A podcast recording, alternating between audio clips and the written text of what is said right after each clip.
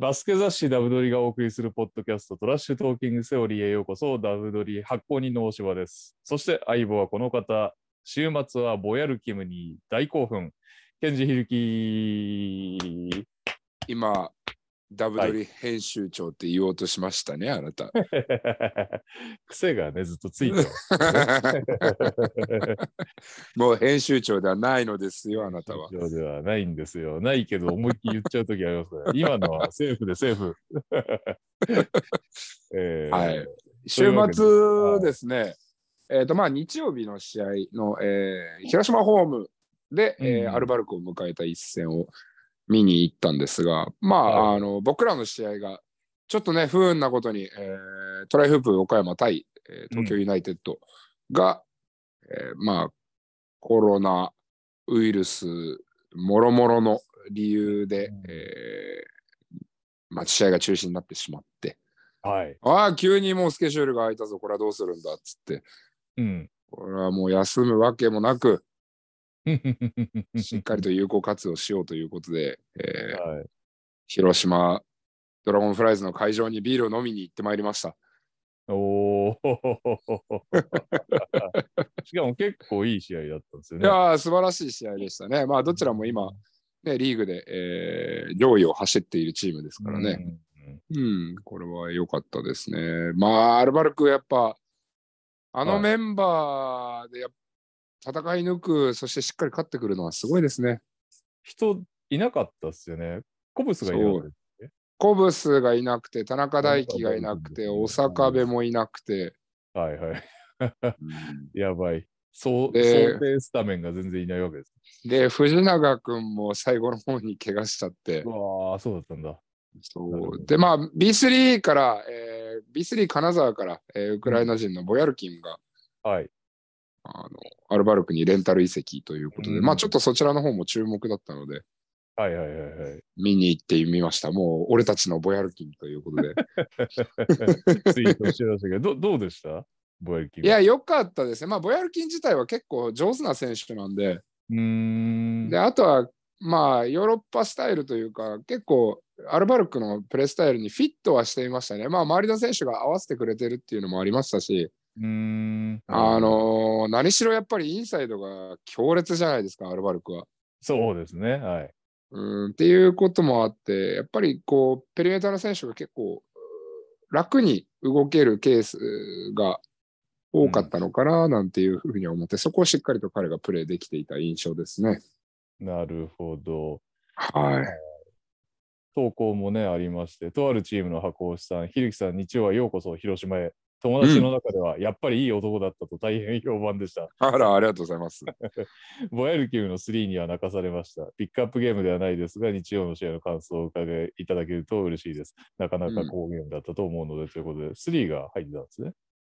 そうですね、最後4クォーターで、はい。彼全部で11点ぐらい取ったと思うんですけど、その4クォーターで7点ぐらい取ったんじゃないですかね。あ、固め打ちだったんだ。それは、そうそうそうそう。まあでも出だしもトップのピックアンドロールをアンダーされて、そこからスリー打つ、打って決めるなどの活躍はしてましたし、あのまあオープンショットで何本か落としてはいたので、まあ実際もうちょっと点数取れてても全然おかしくはなかったですし、あとはまあボールをね、そこまでロストしなかったっていうのは本当に大きかったかなとは思いましたね。スマートにプレーしてたと思いますよ、ボラボヤルキンさん。うん。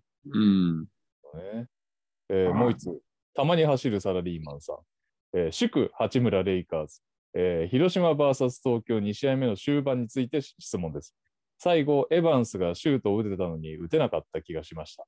えー東京は退場あ、打てたのに打たなかった気がしました。東京は退場リーチが4人だったし、1人で決めてほしかったです。ひるきさんはあの終盤戦どう見ました？どう思いました？ゴール裏でバスケットライブで見切れてました。かっこよかったですという話だったんですけど、なるほど。うん。まあ、エヴァンスシュート、まあでも彼の、なんていうの、一番いいところは別にそのロン、ペリメーターのショットではないですからね、やっぱりリングにアタックしていく姿であったりとか、彼の一番驚異的な武器だとは思いますし、なるほど。ということは、3点を欲しかったからっていう意味合いなんですかね。そのうん、ちょっとまあ、どのクォーターのどの時間の話かっていうのも分からなくて、まあ、そんなに無理に3点が必要な場面っていうのが、まあ、点差が拮抗してたので、うん、そんなに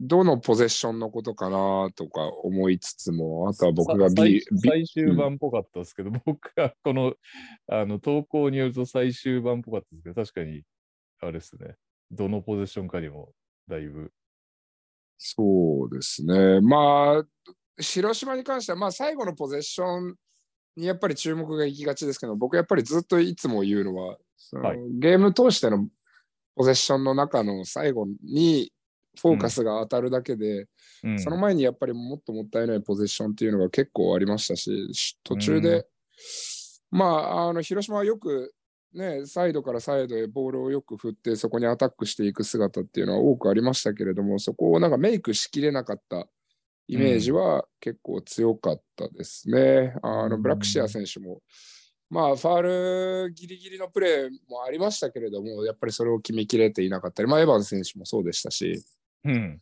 総じてアルバルクのディフェンスの強度が結構高くあとは辻選手がまあもっといつも通りのパフォーマンスができていれば試合の内容は変わったのかななんていうふうには思いましたね。うん、はい。はい。ありがとうございます。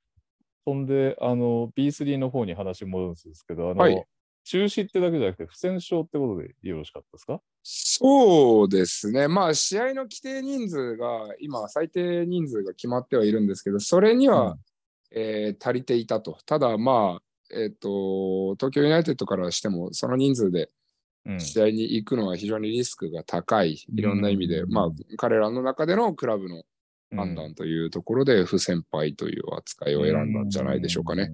なるほど、なるほど。はい。まあだから試合はね、自体ホーム開催ですし、やれなかったのは悔しいとこもあるでしょうけど、はい、貴重な2勝は転がり込んできたという感じですね。そうですね、僕らも今、決してチーム状態が万全というわけではないですからね。うん。はい。なるほど。面白くなってまいりました。B3 も B1 も。はい。はい。というわけで、ニュースの方入っていきましょう。はい。えー、まずは怪我ですね。今の話でもう出ちゃいましたけど、コブス選手がアルバルク東京インジャリーリスト入りしまして、えー、右足首の負傷だそうです。捻挫です。うん、あ、そうだ。左足首関節捻挫って書いてあるな。公示理由。失礼しました。で、えー、イーホル・ボヤルキン選手。えー、うん、彼はウクライナ出身で金沢サムライズレンタル移籍となりまして、すでに試合に出ております。うん、はい。で、このパターンが結構ありまして、信州ブレイブウォリアーズ、ウィリアム・モズリー選手も、えー、右膝外側半月板損傷で全治6週間から8週間。うん、そこで懐かしのドゥレイロン・バーンズ選手、うん、ということで、ね、西宮時代すごかった気がしますけど、えー、最後にプレーしたのが、日本でプレーしたのが、アースフレンズ東京 Z2020-21 シーズンということで、久々の登場となりました。うん。はい。えー、また、あとこれか。えー、一番物議を醸してます。アンソニー・ロレンス選手ね、三河がインジャリーリスト入りして、えー、クインシー・ミラー選手ね、元 NBA 獲得となったんですけど、うん、えー、これがですね、あの、えー、ロレンス選手が普通にプレーしてた水曜の川崎戦の後の記者会見で、鈴木貴美一ヘッドコーチが新外国籍獲得を記者会見で予告しました。うん、そこからローレンスがインジャリーリストに登録されて、クインシー・ミラー発表ということで、本当にローレンス怪我してんの？ということでね、今ツイッターがざわついてます。言っちゃうっていうのがね。うん、まあでも今はもうこれ結局精度が全然まあ来シーズン変えるんでしょうねっていう感じですかね、これね、ここれだけ話題になると。うん、そうですね。うん、はい。えー、あとは、あとは普通、普通にというか入れ替えのない怪我も何個かありますね、まだまだ。えー、ラシード・ファラーズ選手ね、千葉が続いてます。またしかも膝っていうことで、8週間、大川選手、二上選手ね。で、あとに続いてという形なんですけど、千葉は最難続きですね。22日の第2ゲーム2で、佐藤拓磨選手も脳震と判断されていると、重症ではないという話なんですが、はい。えー、で、プラス、ビーコル森川選手が練習中に負傷、右足捻挫して全治1ヶ月。うん。えー、そんなとこですかね。はい。えー、怪我、まあ、シーザー、まだだ。アルバルク、岡本飛竜選手もトレーニング中に負傷ということですね。そうですね。はい。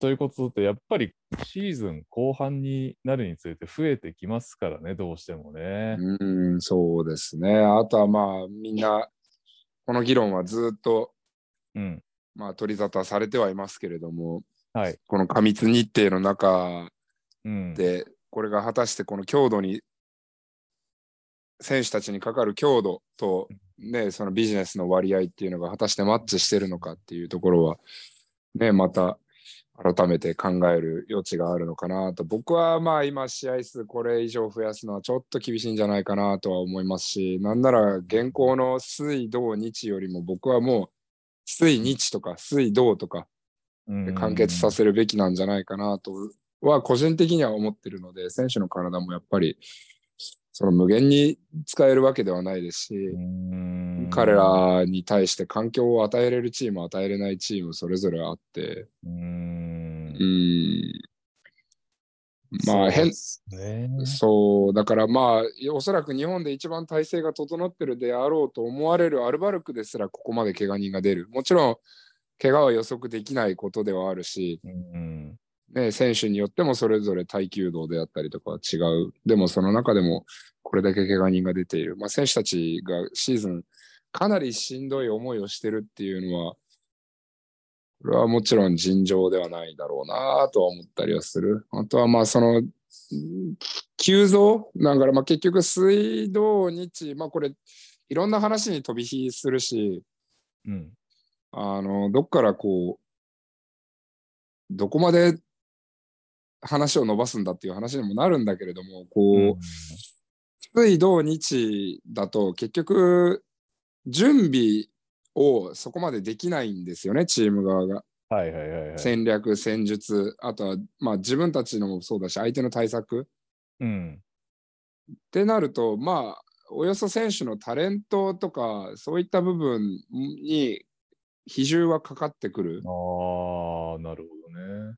で、まあ、それが国際舞台でうん、こうまあ、もちろん試合の数をこなすことっていうのもそれは経験値だし成長の伸びしろっていうこともあると思うんですけどじゃあ国際舞台で戦うにあたって国際舞台はそのスパンでは試合は来ないじゃないですか。まあ、ね、ワールドカップとかってなればまた別でしょうけれども、うん、でその中でうんでも日本は今ワールドカップとかオリンピックを勝ち抜くとかっていうところではなくてそれをコンスタントにやっぱりワールドカップオリンピックに出場するっていうところが結構大事だと思うんですよね僕は。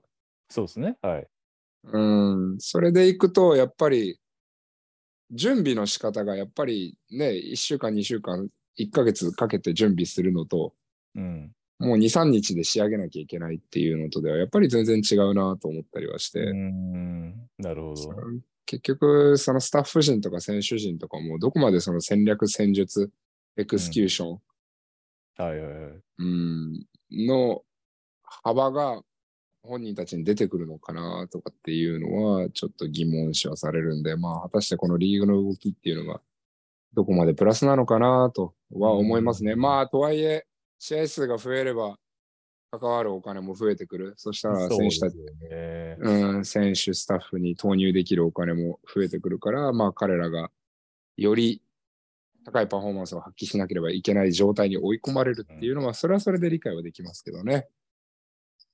まあ、リーグ自体はね、今まだ、まだまだこのビジネスの規模が小さいっていう認識だと思うんで、ね、今までの発言を聞いてると、うん、すぐに土日をやめるようには思わないけども、って感じですかね。ちょっと工夫できる箇所があるんであればって話ですよね。そうですね。ちなみになんですけど、僕、ん先週の金曜かな、うん。渋谷対三円行ったんですよ。はいはい。なんか、2チームともめっちゃ調子悪くないっていううん。感じで見てたら、冷静に指摘されたんですけど、水曜ゲームからの金曜ゲームで中1日だったんですよね。それはちょっ。そうですね。試合終わった次の日に移動ですからね。そうそう休みがないですからね。そうなんですよ。だから渋谷はまだしも、三円はもう、なんか怒涛のごとく試合してるっていう感じだったみたいで、これはきついだろうなという、はい、のが、やっぱりね、見てて、観客が見てても、あれっていう違和感を感じるぐらいきつそうだったんで、うん。なるほど。スケジューリングは大変なんだなっていううん。感じがしましたね。ははい。はい。まあ、それはね、また、まあまあ、これだけじゃないですか、やっぱり、ただ B リーグはね、あの変化してってるんで、そのなんか、まあ、かたくなな変なところもあったりはしますけど、でも、おおむね、こう、なんかちゃんといい方の修正がね、決定されることも多いので、まあ、そのうちスケジュールもね、変わってくるんじゃないでしょうかね。い。はい。うんでは、契約周りの話に行きましょう。こちら、はい。えー島根スサノーマジックですね、アンドリュー・ファーガソン選手が、えーとサポートスタッフ契約だったんですけど、解除されまして、はいえートヨタ合成スコーピオンズにうん。入りました。ということで、まあ、こちらもね、うんこの今話題になってる系ですけど、サポートスタッフとして選手を抱えるっていうね、うんうんうん。いや、まあ、だだったらロスター枠増やせよみたいな話にな, まあ、なってくるとは思うんですが、うんえーこれがミソがね、えーと、スタッフ契約で、えー選手を1人抱えることはできるんだけど、1回試合で使っちゃうと、うん。えーまたそのシーズン同じ選手は戻せないというね、うん。ルールになっているということで、ファーガソン選手は選手として出てたので、えースタッフ契約に戻ったけど、試合にはもう出れないという状況で、はい。トヨタに移籍できたという、トヨタ合成に移籍できたという話ですね。はい。はいえーえー続きまして、大阪エベッサ、うんえー U18 徳森ひなた選手と藤原拓選手をユース育成特別枠で選手登録う。というんことで、いいですね。意外とっていうか結構使われてますね、ユース育成特別枠ね。そうですね。まあ、ロスターに支障が出ないんで、こちらのユース、うんえー特性、え育成特別枠。うん。合ってます。はい。そうですね。あの、まあ、痛手がないのであれば、それは選手たちにね、経験させることであったり、もうユニフォーム着せるだけでもやっぱりそれは違うでしょうからね。確かに、そうっすよね。うん、あそこのベンチにいるだけでも違いますよね。はい。はい。えーそして、えー富山グラウジーズ、専修大学、岸永修斗選手を特別指定選手として加入とうんい。うことですね。えーあとは、あ、また特別してありましたね。く香川ファイバーローズが工藤孝也選手ですね。名古屋学院大学。うんあ、失礼しました。えー、と、ごめんなさい。えー神奈川大学ですね。うんうん神奈川大学で、えー関東バスケットボールリーグ一部でスリーポイントに輝いた実績があるうん。ということでございます。はい。えーその他さっきのね、育成枠にも関連するんですが、B リーグはメディアブリーフィングを実施しまして、その中で新たな選手登録制度、U22 枠というのを新設することを発表しました。おうえー B リーグのユース、かっこアンダー15、アンダー18チームうのん出身選手が活用できるなるほどとい。うことで、B リーグのチームに登録された選手は大学に通いつつ、報酬も受け取れるプロ契約を結んで、B リーグの舞台でプレーできるうん。ということですね。で、中長期的な強化に資する制度にするため、契約は複数年のみだそうです。うん、なるほど。で、3年、島田チェアマンによると3年契約を前向きに考えてて、1年間は大学行って、2年時から、えー U22 枠として B リーグでプレーするかどうかをこう考慮しなさいという、なるほど。はい。だ基本的に出身クラブが対象なんで、えー今んとこ他クラブへの移籍の規制はないみたいなんですけど、うん基本的には出身クラブで育てようねという仕組みだと。なるほど。はい。まあ、ユースチームがね、やっぱり今、活発になってきましたか？そのリーグ力をさらに高めていくという制度ですね。はい。いかがですか？いや、非常にいいと思いますね。今結構、B リーグのクラブとかでも大学とすごく密接なつながりがあるクラブがあったりして、で、まあどうしても日本の、その、今の現行のバスケット文化上とでも言えばいいんでしょうかね。なかなかこの中高、まあ特に地方とかですと、その中高のバスケットの育成方針がプロ向きかといえばそうではない地域とかもすごくたくさんあったりして、うん、うん、うん、これは一概に何がいい悪いという話ではないんだけれども、えっ、と、はいまあそれぞれのベクトルだったり正義が違うので、うん。うん、でも例えばじゃあ190ない選手とかをインサイドで使っていてはい。とかっていう中高とかもあったりするけど、まあ本人はすごくポテンシャルがある。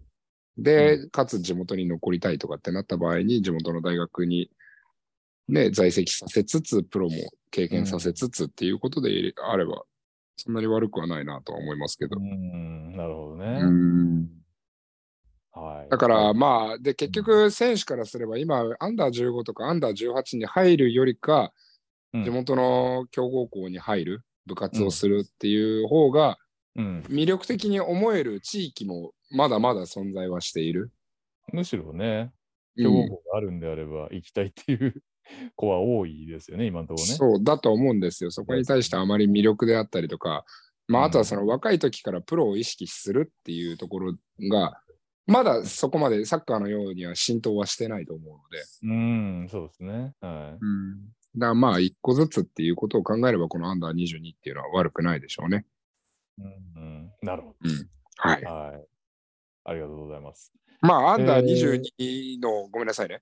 えーっと、うんアンダー22の、まあ、獲得前提で、例えば、本来だったら、関東の大学に行っちゃう子とかを、いや、もううんアンダー22で、もう2年契約、3年契約で取るからって言って、地元に残すっていう、うんうん、あのーケースが出てくるのも全然考えられますし、確かに。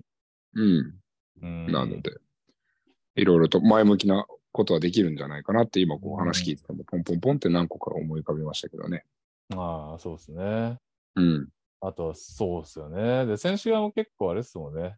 そうそうそう、確かに。大学、まあ、枠川選手みたいにね、勇気ある決断というか、うん。高校後からボンっていうのが、やっぱり、このなんか日本の文化的には親御さんとかもね、ちょっと心配だとかっていうのもあるだろうし、うんうんうん大学も行けて、プロも経験できるっていうのは、才能ある選手にとっても魅力かもしれないですね。そうですね。はい。はい。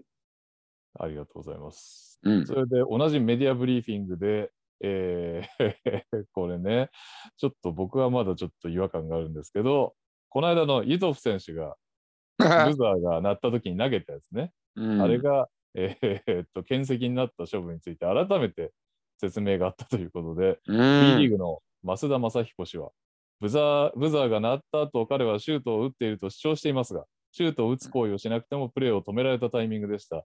にもかかわらず、ブザーが鳴った後にもシュートを打った行為について規則にのっとって、ボールを投げつける行為が対象になるので処分を下しましたと 説明したということで、これは改めて判定してアウトだったという話で、うんいや、意外、意外っていうかね、あれ見て本当にアウトって思うのかなという感じが僕はしちゃいますけど、えーうん。高い弧を描いているので、そこまで危険性がないと判断できます。が、えーうん。今回はたまたま山内のボールになりましたが、お客さんの席に非そのプレーを見てないお客さんが怪我をすることもあり得ます。うん。で、不必要な行為なので懲罰対象っていうことなんですけど、まあ、試合の終盤に残っうんていて、試合を見ていないって、それは何しに来てるんだ、そいつはっていう、なんかツッコミは入れられますけど。あとね、だってめちゃくちゃ今、日本で一番、今というかもうずっと日本で一番メジャーな、ね、野球がファールボールにご注意くださいで済んでるのに、ファールボールより明らかに危険性少ないバスケットボールね、しかも試合のブザー鳴ってるっつったってね、無茶な投げ方じゃないわけで、それ、お客さんにそういうことあるよの周知ぐらい、まあじゃあするとかね、で、うんいいんじゃないのっていう気が。どうなんでしょょうね。これうん。思惑としては、まあ、これを今、ちょっと反論買ってもいいから今クリーンナップしちゃいたいのかなっていう予防線以外ではかかもう頭がいかれてるかのどっちかだと思うんで。いやだから本当本当に変えたいんでしょうね。だから これまあそれならまだ理解はできますけどね。うん。あのもう今ここで手を打なんかもうちょっと人に反論。いや僕は別にいやいやそれよりも心配することあるだろうと思ってますよいやそうなのよ。そうなのよ、うん。あの優先順位低くねっていう感じですね。そううそうそうそうなんだけどまあそれをやりたいならまだわかるかなと思う。それをまあうんクリーンアップすれば今後心配することがなくなるから。だから まあアンスポがまあそのわざとファールに行ったらもうアンスポになるよみたいなのとかも僕はルールルール上はなんだよこのルールと思うけど、うんあのそれに近い感覚であればまだだからまあそう言ってほしいですよね。まあ、本来のユトフ、まあ、このユトフはいやもう正直別はいにもう処罰しようが処分しなかろうが別にもう正直別にどっちでもいいと。ただうんもう今後同じケースが出てきた時に そのこれこれからも出てくるからうんちょっともういちいちめんどくさいと。いやもう今これもう根絶したいと。うんっていうのを、まあ、メディアで言っちゃうと、また選手たちがもうプンプンプンプン投げて、もう、あもう別にどうせ検責でしょみたいな感じになっちゃうから、もうちょっとなんかこっそりリークしてほしいですよね。あの、文春的な感じで、業界、業界関係者 M は語るみたいな。でもこれってうん他のリーグとかって、なんかあのアンスポのルールが新しくなったやつはフィバフィバフィバ発信ですもんね多分。うん。だからまあ全世界でそのアメリカ以外はやってると思うんですけど、うん。あのーこれなんですかこのルールってやってんのかな？他の国もこういう方向性なんですかね？えーもう全くわかんないです。だからまあ、それうんとかも材料で欲しいですよね、正直ね。うんちょっとだって違和感しかないですもんね。あれが危険性とかそういう話じゃなくないっていう感じにしか思えないからな。だから、まあ、その、万が一をはい。もう0が1、あていうか万が一をこう0にするという作業でしか理解できないですよね、正直。うんそれでもほら、今もううちのダブドリ発行人の大柴はもう、うーんって言ってるぐらいだから、多分相当数世の中の人はみんな、あーって。よくあるじゃん、これって感じだけうんど。まあ、まあ、よくあるを変えたいという改革の一つ、まあ、にしては、まあ、いろいろやることはあるでしょうという。や、そうなんですよ。いや、それでね、うん僕が思ったら、この並びで、まあまあ、うんこれでこの後ニック・ケイ選手も同じのうんで、検責になったのかな。はいはいでまあはい。ルールね、周知、周知徹底を行って、この事案が起こらないように努めてまいりますっていううん。話なんですけど、うんまあ、それの、ね、やっぱりね、違和感の、なんか、その、同じ並び、同じ並びでメディアブリーフィングでやったわけじゃないですけど、似たような時期のニュースで、ギャビンの肘打ちがあったんですね。ありましたねはい。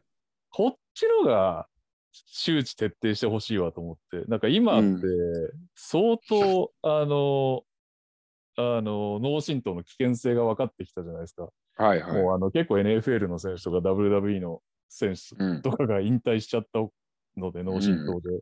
うん。脳震盪自体が結構深刻だと、うん。引退にもつながっちゃうよっていうのが分かってきて、バスケ界でも、うん。あの、この脳震盪につながるから、ね、あの、首以上のうん。あの接触はできるだけ排除しましょうっていう動きですよね。の中で、はいはい。あの、ギャビンのやつ、3発目っすもんね、多分なあのメジャーなやつだけども。うん谷口選手はそもそも脳震盪でしょ？で、その後、はい。ブレックスのロシター、しかもセミファイナルで顎うん。に肘いっちゃって、で、うんまあね、それが原因じゃないけど、そこから倒れ込んでの骨挫傷だったはずなんですけど、うん。なんだろう。あの、もちろんね、あの、ギャビー選手はめっちゃいい選手、オリンピアンだしね、B リーグチャンピオンで、うん。ピカ選手の中でもトップクラスで、ですごい性格も評判いいですよ。うん。チームメイトの原選手とか、あの、アシスタントコーチの宮崎さんから、性格面も素晴らしいっていう話は聞いてるんだけど、やっぱり肘振りの前科はあるわけで。うん。あのー今回のね、岡田選手にしても、あの、なんだろう、もちろん怪我させようと思ってやってるわけじゃないだろうけど、これ振ったらやばいなっていう可能性はね、ちょっと頭がよぎってると思うんですよね、いくらまあ、あれはでも完全にもうわざとですからね。ああれはわざとっすか。うん。ドゥーンって言ってますからね。ああ、だから、まあだからその脳震盪をさせたいとか、怪我をさせたいっていうところではないですけれども、まあ、アンダーこいつ痛い目合わすぞっていうのは、まああるでしょうね、とは思う。別にまあバスケット選手であれば、それぐらいの、なんて言うんだろうな、感情の振れ幅はみんな持ってるんで、割と。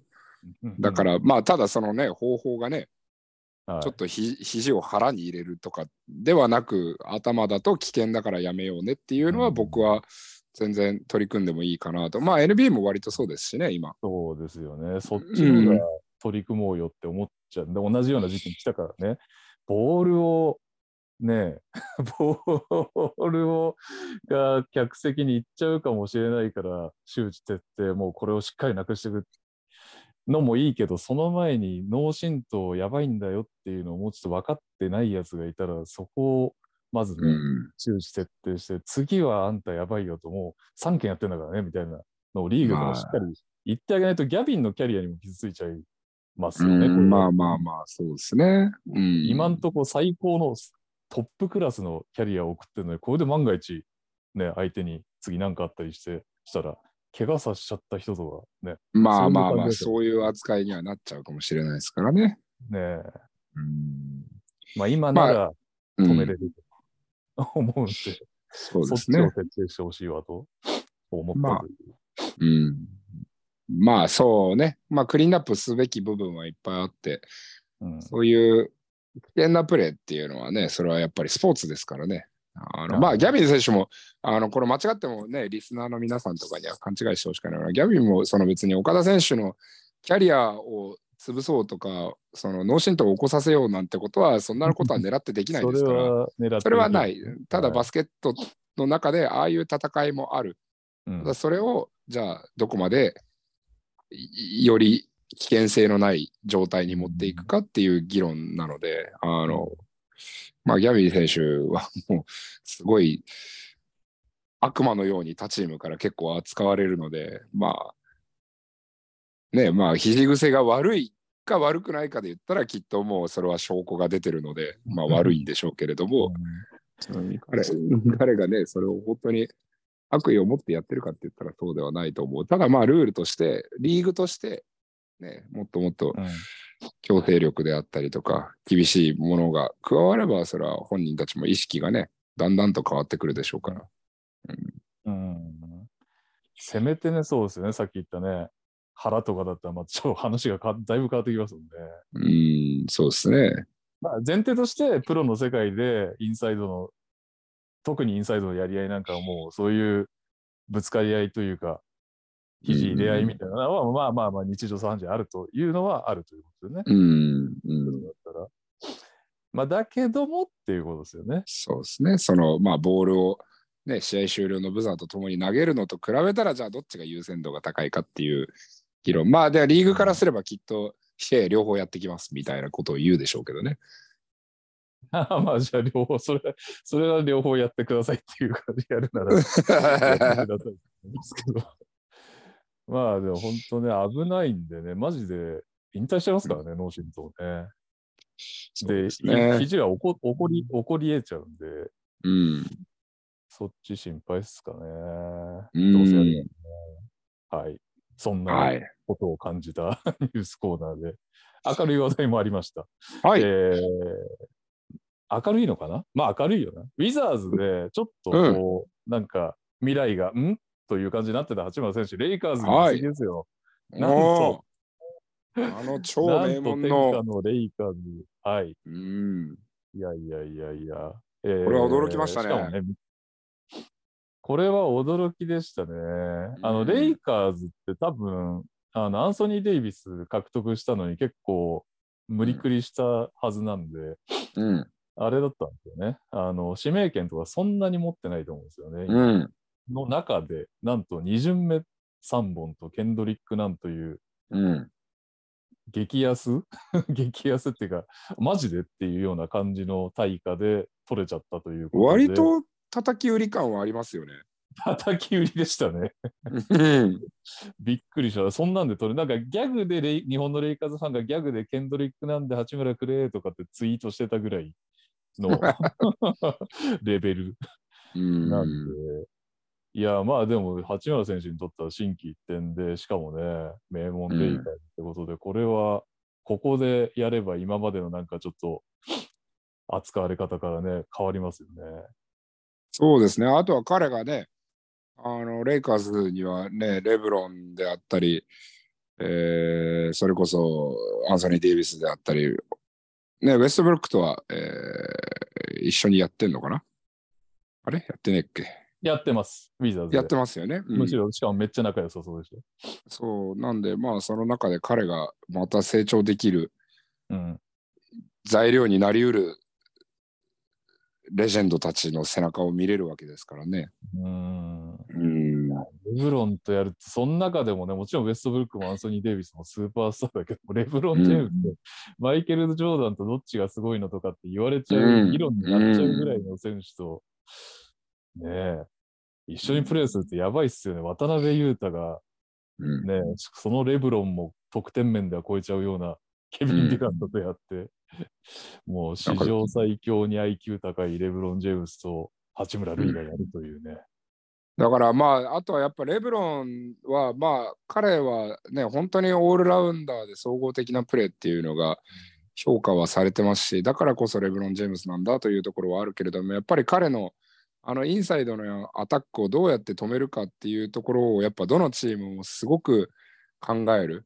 うんうんうん。うん、で、その中で、まあ、八村選手が今、ペリメーターのシュートがすごくね、あのここ2年間は、すごく成長が見られているし、あのアメリカでも評価が高いと。はいはい、なので彼がまあスペースを広げることによってレブロンも生きる、レブロンに、うん、えー、ディフェンスが収縮するのであれば、八村選手もより、まあ、クッションのある状態で自分のプレーの選択ができるっていうことで、彼が活躍できるっていうのも想像できますよね、結構。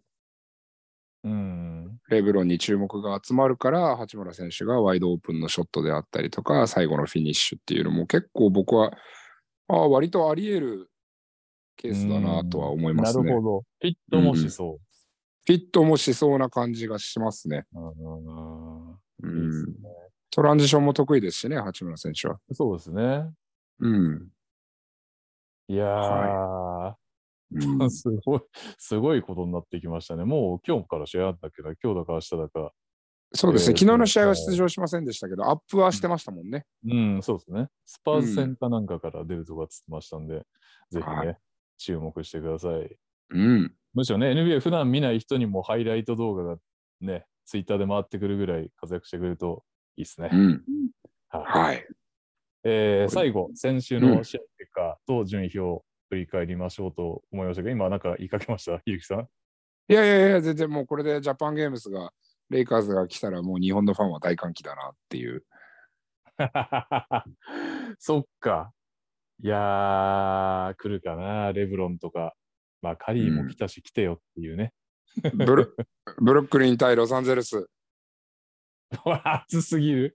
それ以上のものはもうないですけど、ブルックリンもね、じゃあぜひそのためには、そのためにもでもないけど、今のね、活躍だったら十分にあるけど、複数年くれ、渡辺裕太に。そうですね、ちょっと、まず渡辺裕太を安心させてあげたいですよね。保証付き複数年くれっていうね。うん、はい。というわけで、え、ー、と、先週の結果ですね。え、ー、と、B1、18節と19節の計3試合ずつ行われまして、まず水曜ゲーム18節です。えー、宇都宮が北海道に勝利、秋田が仙台に勝利、アルバルク東京が群馬に勝利、千葉ジェッツが茨城に勝利、信州が渋谷に勝利、川崎が三河に勝利、横浜ビーコルが新潟に勝利で、横浜ビーコル、河村勇輝選手、キャリアハイ36点です。えー、で、3円が富山に勝利で、この試合は後ほどピックアップゲームのコーナーで取り上げます。うん、えー、で、京都が大阪に勝利、名古屋ダイヤモンドドルフィンズが島根に勝利、広島が滋賀に勝利、琉球が FE 名古屋に勝利となってます。で、続いて、週末に行われた第19節が、ですが、渋谷と3位が1勝1敗で、これが僕がゲーム1見たやつですね。ちょっとスケジュールの規制が出ちゃってたやつ。うん、で、えー、アルバルク東京が広島に連勝で、広島の連勝が9でストップと。うん、えー、秋田と大阪が1勝1敗、千葉ジェッツ、新州に連勝で、千葉14連勝ですね。えー、で、島根が滋賀に連勝。名古屋ドリフィンズが茨城に連勝で連勝5に伸びました。えー、宇都宮が FE 名古屋に連勝、群馬が京都に連勝、横浜ビーコルが北海道に連勝だったんですが、前節キャリアハイの河村勇輝選手、ゲーム1で39点取って2試合連続キャリアハイ。止ま止まらない河村フィーバー。止まらないですね。えー、で、新潟と三河が1勝1敗、富山と仙台が1勝1敗、ゲーム1で富山が連敗を6でストップ。ゲーム2で今度は仙台が連敗を9でストップということで、ね、うん、青木康選手、ベイリー・スティール選手、両方活躍してましたんで、嬉しい一勝でしたね。うん、はい、で、川崎と琉球が1勝1敗となっています。ということで、B1 の順位表を見てみましょう。え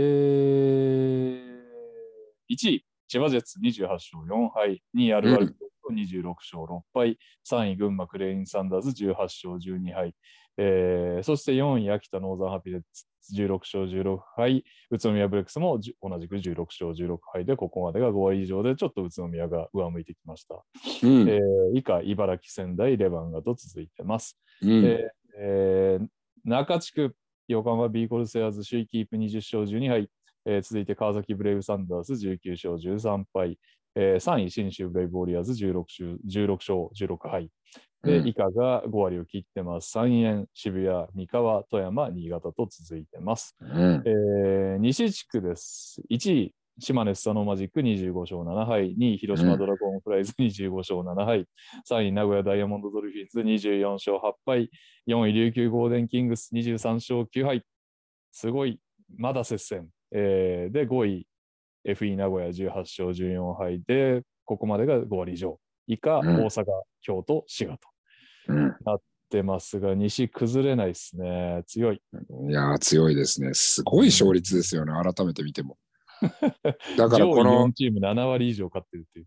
に西地区の5位の FE 名古屋が、仮に中地区だったら、下手したらこれ2位タイとかですよね、勝率的には。違うか、ね、ちょっと川崎の方が上だ、ね、独立3位、単独3位。うん、うん いやー、恐ろしいことになってきました。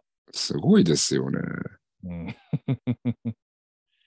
そうなんですよ。いやそして横浜ですよね。もうなんといってももう横浜ですね、今年は。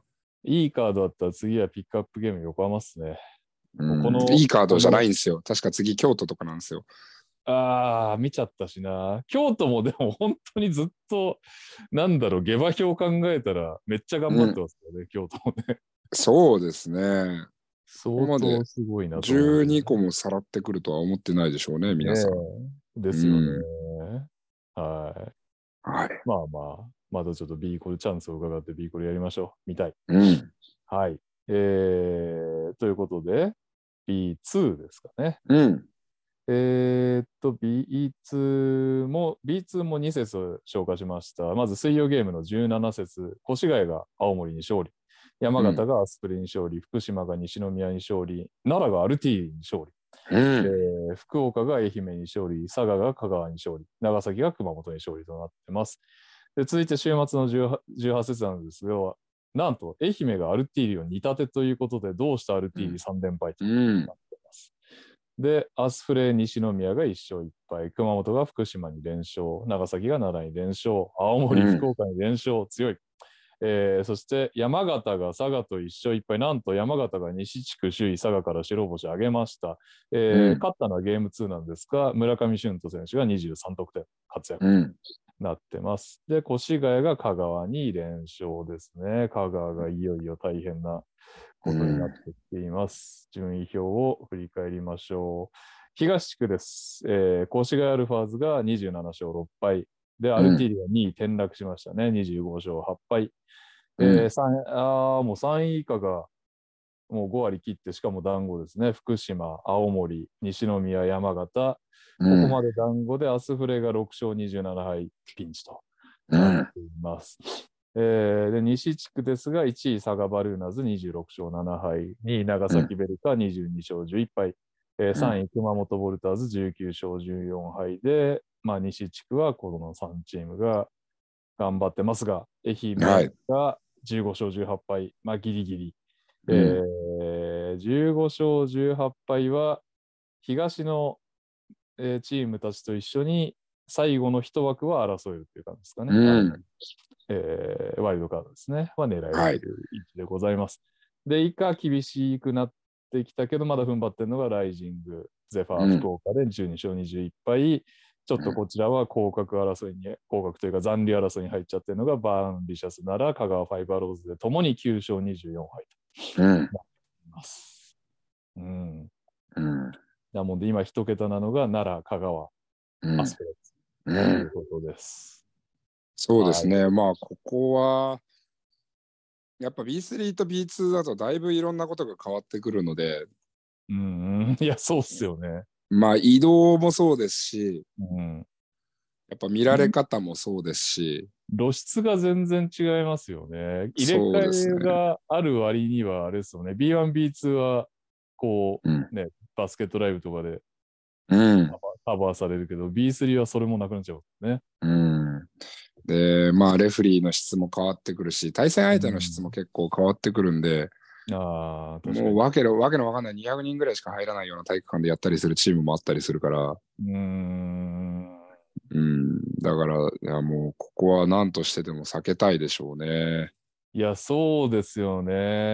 特うんにあそこでなんかいい体育館用意してるからな。体育館でかアリーナ。うん。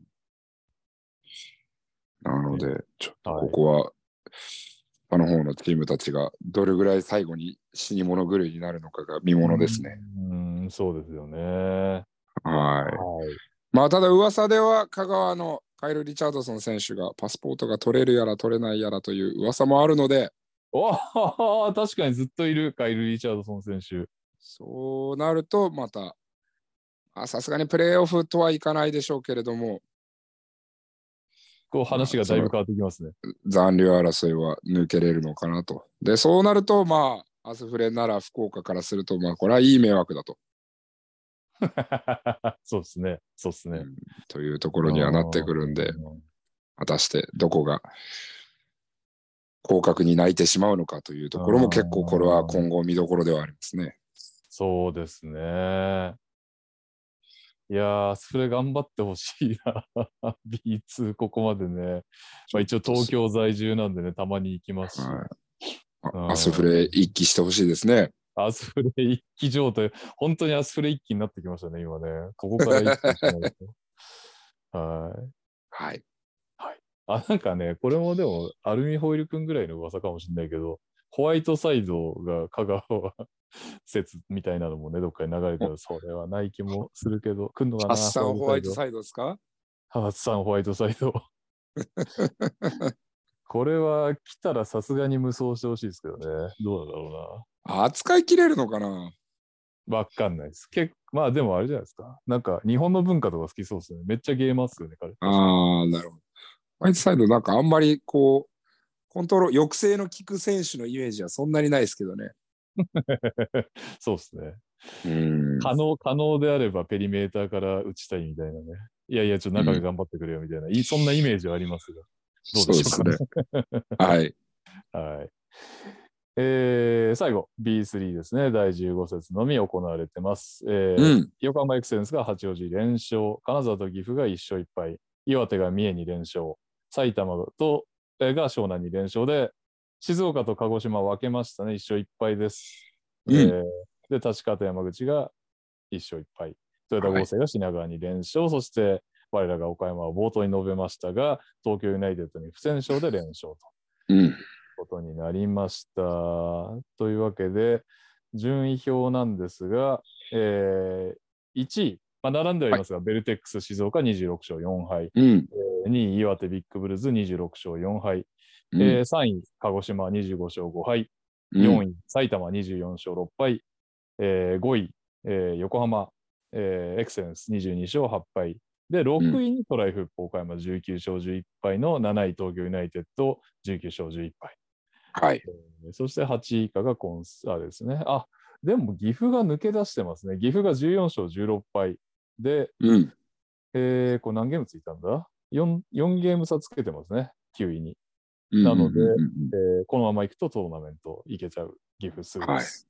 うん。が東京、金沢、立川、三重、えートヨタ合成、山口、湘南、品川とうんいう順番になっていますね。はい。はい。どうなんですかね。ここから、あれですもんね。まあもちろんホームコートを取りたいっていうのは当然あるとして、はい。あとはでも避けたいチームもいるってことですよね。山そうですね。結構 B3 面白いですけどね、今年は。今年はすごいですよね。やっぱりこれだけのチームが昇格狙ってます、本気ですって示した年は初じゃないですか、B3。そうですね。今まではだいたいうんまあ、3、4ぐらいがまあ現実4的ぐらいに。のイメージですよね。うん、マはいックス4でしたね、今までは。そんな感じでしたよね。うん今、7チームがガチで戦ってて、さらに、えートーナメント、8チームのトーナメントがあるということで、これはうん今までにない見応えが B3 あると。これはプレーオフ結構ファーストラウンドから相当面白いと思いますけどね、B3 は今年。そうですね。ちなみに、これは、ああ、鹿児島対岡山ですね、今やったら。仮にそうですね。仮に今やったら鹿児島を、あ、これ、あれですか、ホームアウェイですか、プレーオフ。えっ、と、ホーム、ホームアウェイというか、ホーム開催の3戦で2戦戦勝。そういうこと、ああ、そうですね、ホーム参戦ですね。うん。鹿児島か、俺、岡山のね、プレーオフとか行きたいけど、鹿児島に行くことになるのか、行ったら。でも鹿児島の方が近いですよ、岡山に行くより。あのひ 飛行機でぴょーんなんで。なるほどね。はいはい、はいう体は楽なんだ、そっちの方が。そうそう、岡山だと結局新幹線で3時間半だから。なるほど、なるほど。はい。うんこれがやばいな、4位、5位、埼玉4位、対5位がやばいです横よね。だからこれ別にどこがどう入れ替わってもそうなんですよね。例えば鹿児島とかが4位に落ちたりとかしたりとか、エクセレンスがね、4位に上がったり3位に上がったりしても、どこになっても割とこう、浜えげつない感じになるというか。いやいや、しかも埼玉、横浜ね、あれですか、4位が泉修学のチームで、5位が石田のチームかって考えると、うん これ本当ね、すごいなってか、すごいなっていうか、か興味もあるけど、どっちも上がってほしいの1回戦から潰し合いやな、みたいな。うんまあこれ全然もう3位から5位までたった3ゲームですからね、差が。全然ひっくり返る可能性はありますよね。はい。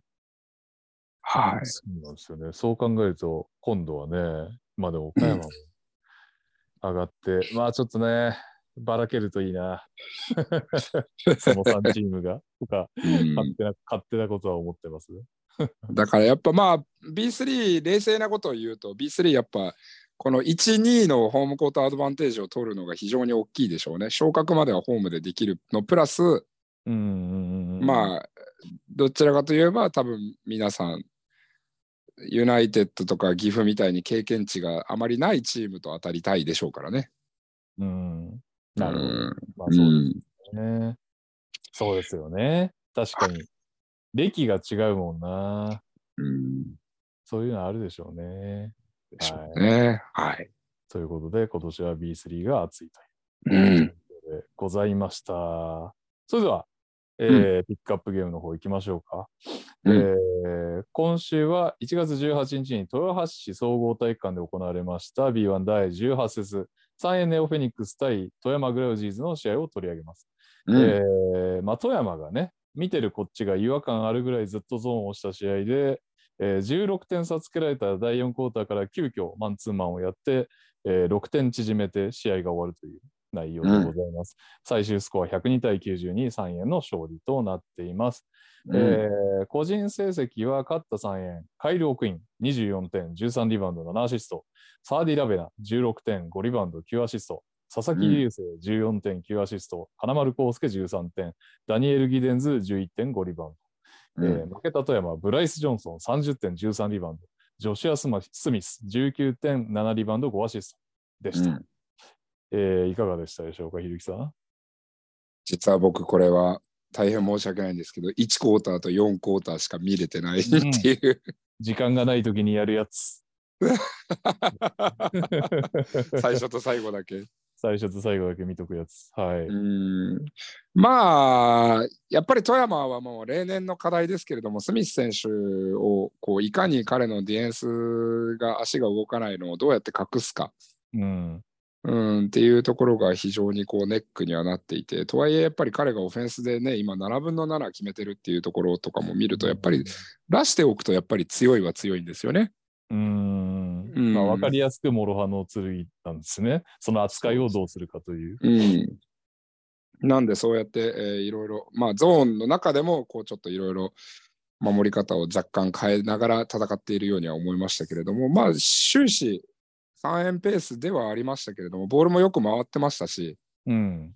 うん、これは良かったのかなと思いますけど、まあ終盤3円、3円じゃないですね、えっと、富山が若手主体に変えてディフェンスをかなりガチャガチャやり始めてから3円がバタついて、うん。最後は大丈夫かこれ B3 かって思うような試合展開で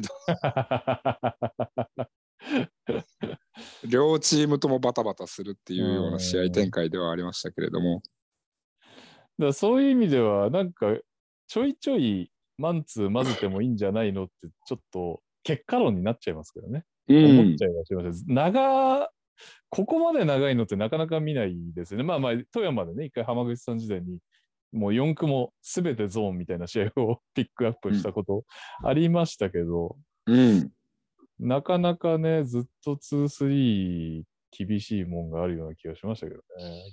うん、そうですね。まあ、せっかく若い、ね、生きのいい選手がいるからこそ、うん多分その、がっぷり四つで臨んでも、ね、その経験値の差であったりとか、まあ、どこのチームも今ね、日本代表を経験している選手であったり、本当にもう、エース級の選手を揃えている中で、じゃあどうやって勝ちを拾うかっていうところでいくと、若干ギャンブルしてもいいのかななんていうふうに富山は思いましたけどね。うん、なるほどね。うんうん。まあそうっすよね。面白かったのは終盤にあの若手のじゃあ雨谷選手とか上田選手とかあと野崎選手とかがこう、うん入ってきてる中で水戸選手も結構なプレータイムがあって あれ若手と同じ動きしてるなこいつと思いながら 若手枠で？永遠の若手として。そう僕同期なんですよ彼が。8だから37歳になる年か。そうすごいなと思って。すごいですね。うんでもまあ身体能力高い系のイメージずっとありますもんね。うん、でも結構スマートにはプレーはできる選手なので、まあで、あのー今、まあ、浜口ヘッドコーチが解任されてから初の試合でしたけれども、はいはいはい。雰囲気は良さそうでしたね。ああ、なまあそういうの重要っすよね。うん。そこで何かね、気持ち面でも変化がないとっていう感じですよね。うん。まあ、これは、ブライス・ジョンソン選手がここまでやっぱり活躍をしないと、まあ、活躍をしてもここまで点差が広がるんで、うんもうちょっと日本人選手の活躍に期待がかかるところではありますかね。うん、そうっすね。仙台でやった試合もね、若手良かったっすよ。うん。うんなるほどす素晴らしいプレーが何本も。特に上田選手とか印象残りましたね。はいまあ、ブライスはね、もうこの試合の通り、仙台相手もめっちゃ活躍してる。なんかブライス・ジョンソン、もうすごいなと思います。どどんなキャリアか僕詳しく知らないんですけど、NBA の言った若手の頃の NBA のイメージって、あの、全然モダンな感じじゃなかったんですよ。うんうんうん。めっちゃ、めっちゃ右フック打ってくるみたいな イメージだったのが、うんなるほど。イメージだったのが、もう全然いろんなことできるようになってて、普通に、普通の本当のいい選手だなっていう。まあもちろんね、NBA 自体がそのレベルが高いっていうのをさっぴいても引き出しは絶対増えてるよなっていう、ちゃんと成長してんなっていう感じでしたね、うんブライスは。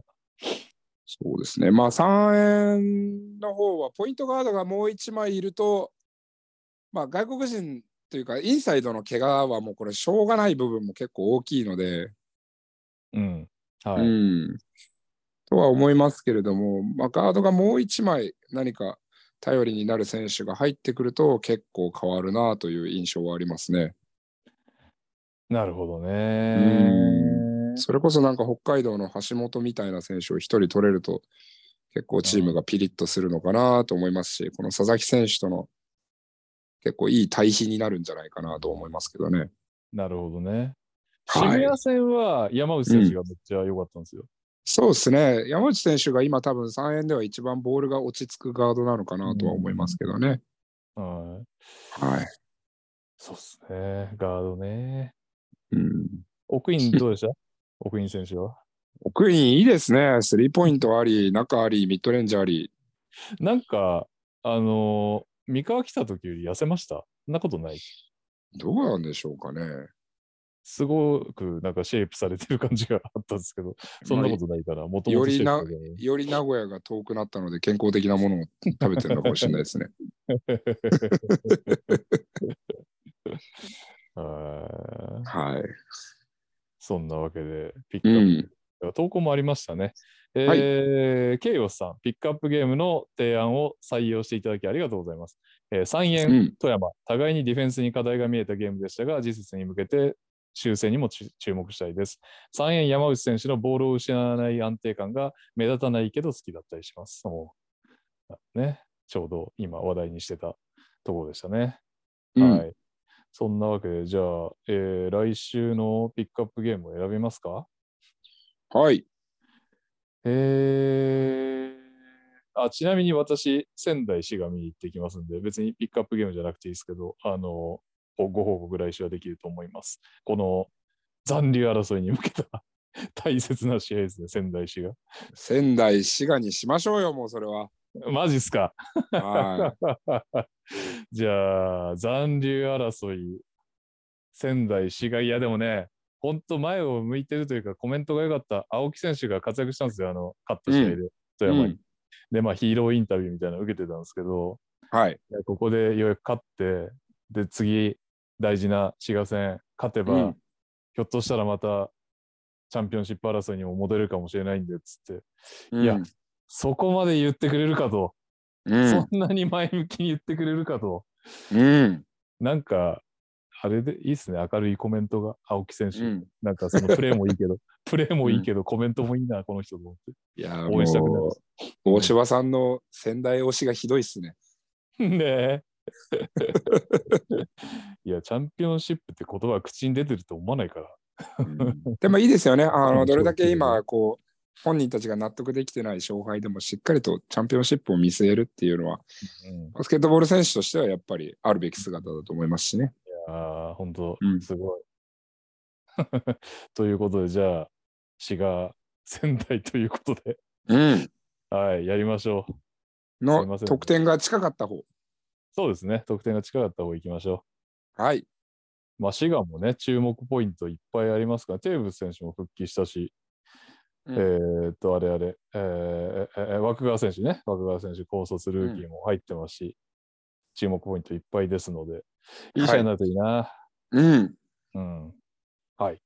ということです、えーこの番組では各コーナーのスポンサー様募集中です。ご興味ある企業様はツイッターでご連絡ご連絡ください。そして、聞いてくださっている皆様、ご意見、ご感想はツイッターでハッシュタグトラッシュトーキングセオリーでお願いします。というわけで、タグ付き投稿を見ていきましょう。おおおおえーっと、少々お待ちください。あ、たまに走るサラリーマンさんうん。は聞いたわ。ごめんなさい。うん。あの、前半に読みましたね。えーあ、こちら、元木渡辺さん。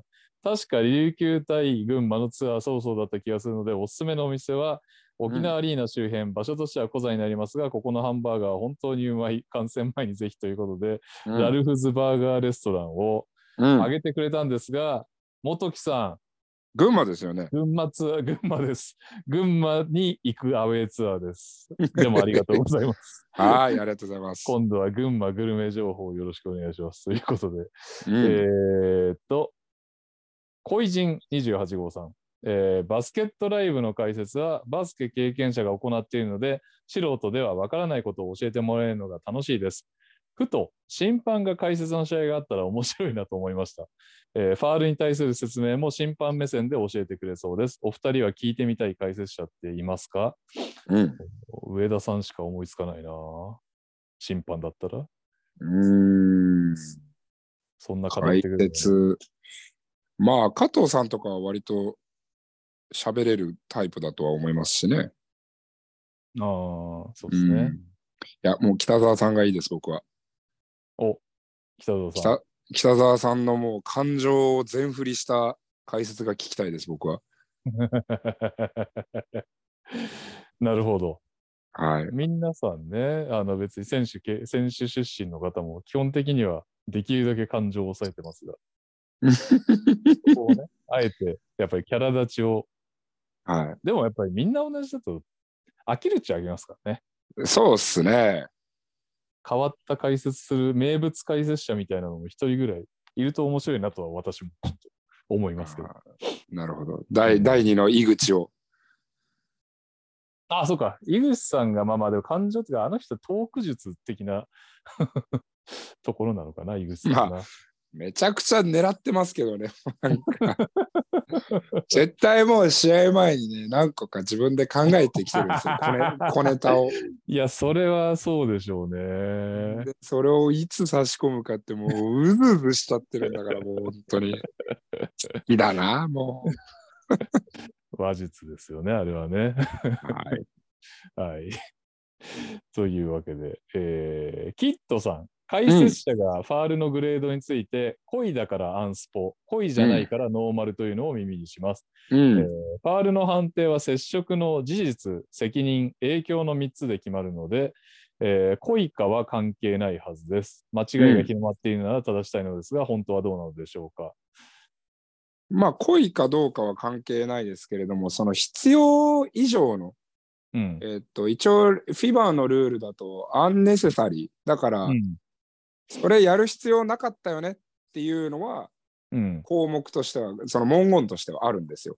はいはいはいはい。うんなのでまあそれでいくと若干こう故意か過失かっていうところのこの類似はしてくる。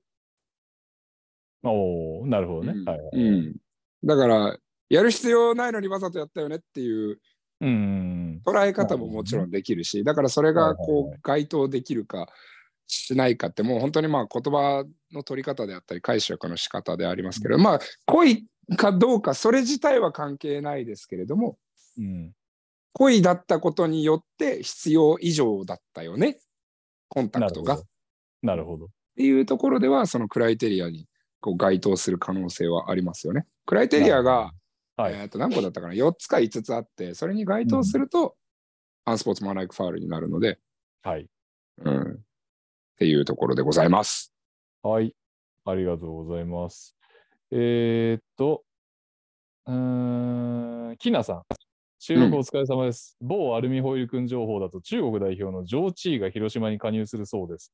実際に加入するしたらインサイドで無双すると思いますか？エヴァンスをスモールフォワードに置くこともでき、戦力も大幅にアップしそうで、広島の本気度がひしひしと伝わってきます。うん。これ、ジョー・チー来たらやばいですよね。いやー、ジョージ来たらやばいと思いますよ。まあ、インサイドだけじゃないですよね。外も打てますもんね、彼。俺止めれないと思いますけどね、まあ、アジアカップでしたっけ？あの、はいはい。俺たちのルークがもう粉々にされてたの。とりあえず、でかい、でかい、うまいね。まあ、それはもちろん、その、NBA 的な能力で言うとリミットはあるのかもしれないけど、B リーグ的にはもう、なんか、こう、ほぼ必要なもの持ってんじゃねえかっていう。もう、みじん、みじんこぐらいにすりつぶされてましたもんね、ルークが。ジョーチーって、当然セブンフッターあるとしてもっと高いっすよね。あれ何センチなんだろう2メートル20ぐらいあるんじゃないですかね。調べてみましょうかね。調べましょう。ジョーチーは216センチ、7フィート1ですね、ウィングスパンはい。233センチ。わおワーオですうね。すごいなジョーチー、本当に来んのかな面白いですけどね、来たら。いや、来たらすごいですね。ちなみに、中国の成績って載るのかな？リアル GM 動画に。えー、上地位は、NBA キャリア自体はヒューストンの2年しかないですね。出ましたね。中国にいた時に2年連続でブロック賞を受賞。2016-17 シーズンはなんと平均16点、10リバウンド、2.3ブロック、うん、えー、リーグの最優秀守備選手賞を受賞ということで、まあ、あのかなりオフェンシブなリーグなんで、はいはいはい、えー、っと中国のリーグが。うんまあ、その中で最優秀守備選手っていうのは、これは結構輝かしいキャリアなんじゃないでしょうかね。確かに。で、うん、今見たら、あの、ヒューストン・ロケッツでは、あんまり残せなかったんですけど、うん、G リーグで出たときに、えー、2シーズン目は3、3割6分7厘と入ってますね。1シーズン目も3割3分3厘。だから外も打てるっていうね。うん。何でもできるそうっすね。いやこれはなかなかだと思いますよ。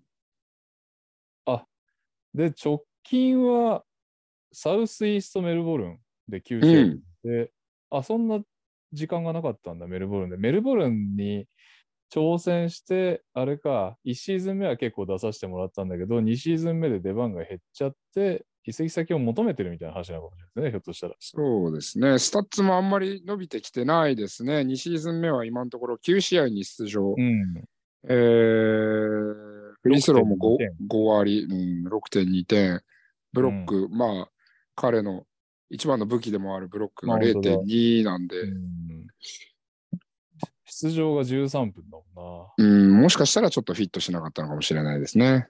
そうかもしれないですね。まあ、NBL、早いっすからね、行ったり来たりが。うん、そうですね。結構トランジションから、しかもトランジションからセットしないでアーリーオフェンスみたいなので、生き切ろうみたいなチームが多いから、その辺かもしれないですよね。うん、はい。いや、楽しみ、もし来たら。楽しみだけど、うん、マジで広島優勝するんじゃねえかって感じですね。本当にフィットしちゃったら。うん、まあ、ドゥェイン・エヴァンスがこれで3になったら、よりトランジションであったり、フィジカリティっていうのは増しますからね。うん。うん。いやいやいや。うん、いやいやいやでございます、ね、楽しみなような、恐ろしいような。はい。はい。えー、ケイオスさん、富山仙台扱った青木選手プレイタイムも伸び、これからの飛躍に期待。私のピックアップゲーム候補はどれもこう落ち着けがたい好ゲームでした。うん。うん、ね、確かに。あ、はい、やばい、これ見ようと思って忘れてた。トッチさん、例のビデオレビューの BGM です。ちなみにハーフタイム中や試合前も広告としてビジョンでこの映像が流れてて、初めて流れた当初はかなり笑いました。ミーティング中の選手もちらほら気になってることもありました。ということで、これあれですよね。探偵事務所のテーマソングが流れるっていうことですよね。はい、いや、もうこれ、頭いかれてますよ。本当に。すごいです。なんか、はい。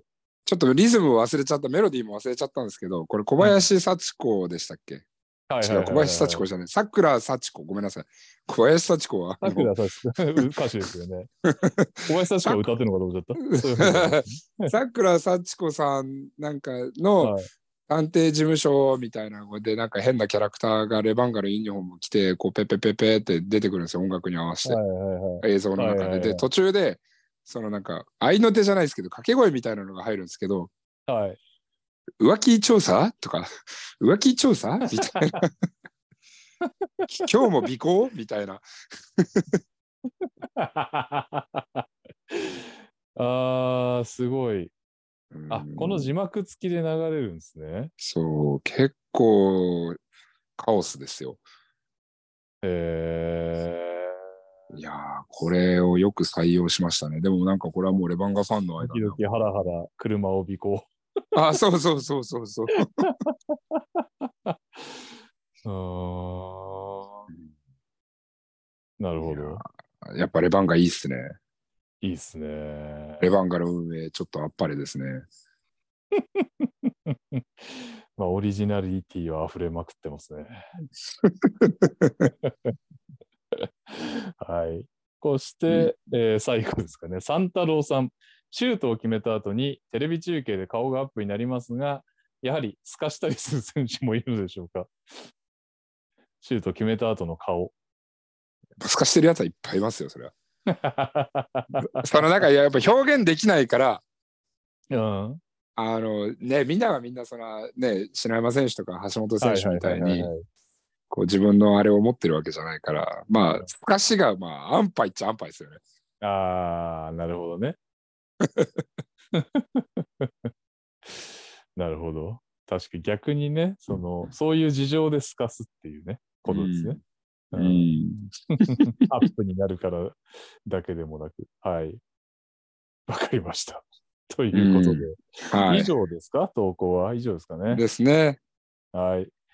えーっと、ぜひね、ご意見、ご感想、そして、うんえーっと、トークテーマ、質問などなど、何でもいいので、えー、ツイッター、ハッシュタグトラッシュトーキングセオリーを送ってくれると、このように毎週取り上げますので、ぜひぜひうん。お願いします。はい。はい。それでは、ひるきさん、今週もありがとうございました。ありがとうございました。えー聞いてくださった皆さんもありがとうございます。また来週も聞いてくださいね。バイバイ。バイバイ。